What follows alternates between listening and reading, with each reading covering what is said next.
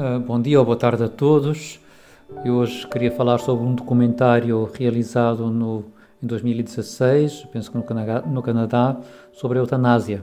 Chama-se de Euthanasia Deception uh, e pode encontrar-se no, no Vimeo. Eu colocarei o link na página do podcast. Um, é um documentário contra a eutanásia e eh, eh, recolhe testemunhos de pessoas eh, que de alguma forma estiveram e estão envolvidas nesta batalha ou que foram vítimas da eutanásia dos seus familiares ou que poderiam ter sido vítimas da própria lei da eutanásia. São testemunhos da vida, portanto, não são argumentos assim mais ou menos abstratos, mas têm, têm um rosto. São testemunhos do Canadá, eh, da Bélgica e da Holanda.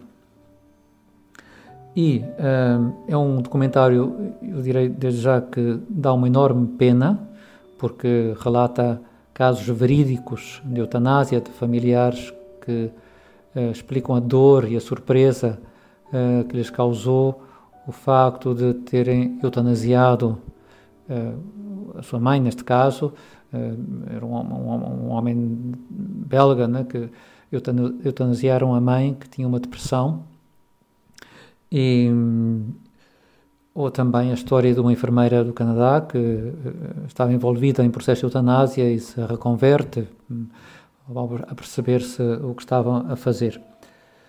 Sobretudo eu interessava-me com este, com este podcast que as pessoas queiram ver uh, bem sentadas uh, e a pensar no que estão a ouvir o documentário. Tem o pequeno inconveniente que não tem legendas, está tudo em inglês, um, penso que há uma versão com legendas em francês, mas eu sinceramente não a encontrei.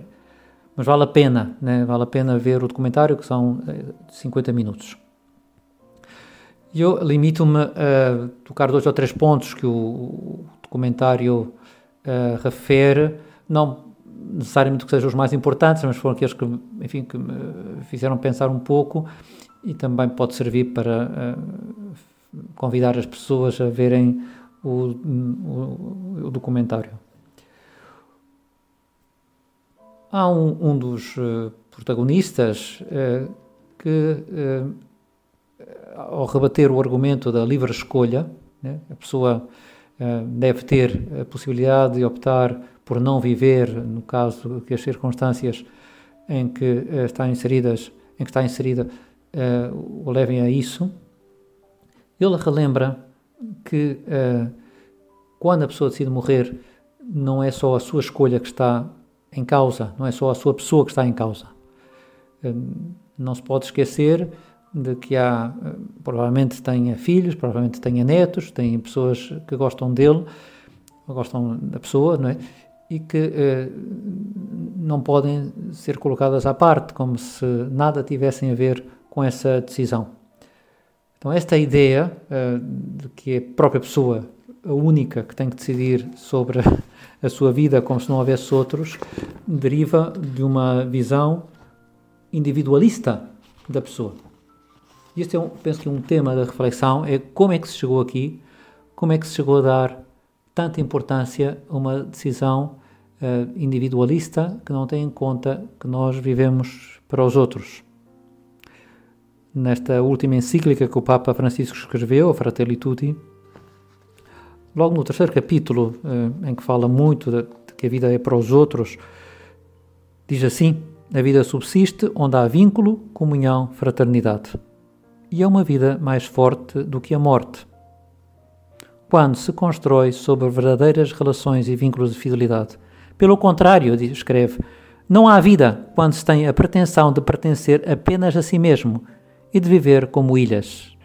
Nestas atitudes prevalece a morte.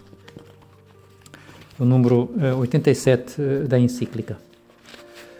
Vale a pena pensar uh, que essa argumentação da livre escolha, independentemente de, dos relacionamentos que temos, ela por si só já está viciada. É preciso quebrar essa premissa na argumentação. Claro, existe o outro lado pessoas que dizem que, que querem morrer para não dar trabalho a outros. No, no documentário aparece um médico belga que me pareceu fantástico, que explica como, eh, como desmontou esse argumento numa, penso que era numa mulher que, que queria pedir a eutanásia para não ser um peso para o seu marido e a sua família. E o médico, que acompanhava, pelo menos já conhecia a família de antes, disse-lhe: Olha, há uns anos o seu marido estava doente e teve que cuidar dele. O seu marido foi para si um peso? E ela diz: Não, eu fiz aquilo com todo o gosto. Então, o que é que pensa que os outros não terão gosto em ajudá-la? E desistiu de pedir a eutanásia. Também um, no documentário aparecem as possíveis consequências, ou as possíveis não, as reais consequências de uma lei como esta. Um, uma delas, é, ou uma, algumas delas são a, a, o atenuar a consciência sobre o valor da vida das pessoas, às vezes o forçar, atenuar ou forçar as consciências para, para, que atuem e colaborem com a eutanásia, por exemplo, basta pensar se nas escolas de medicina, uh, nas faculdades de medicina, os alunos passam ou podem passar a ter que participar num ato uh, de eutanásia ou de terem aprender as técnicas de eutanásia, uh, mesmo que depois não as façam, mas isso já é uma colaboração e é um, um violar a consciência das pessoas. Essa possibilidade, pelo menos, existe. Mas uma outra consequência que é horrível é o, a mensagem que se passa sobre o valor da vida humana em pessoas doentes. Há um testemunho uh, de uma rapariga com discapacitada no Canadá em que diz explicitamente com esta lei eu sou uma pessoa em perigo.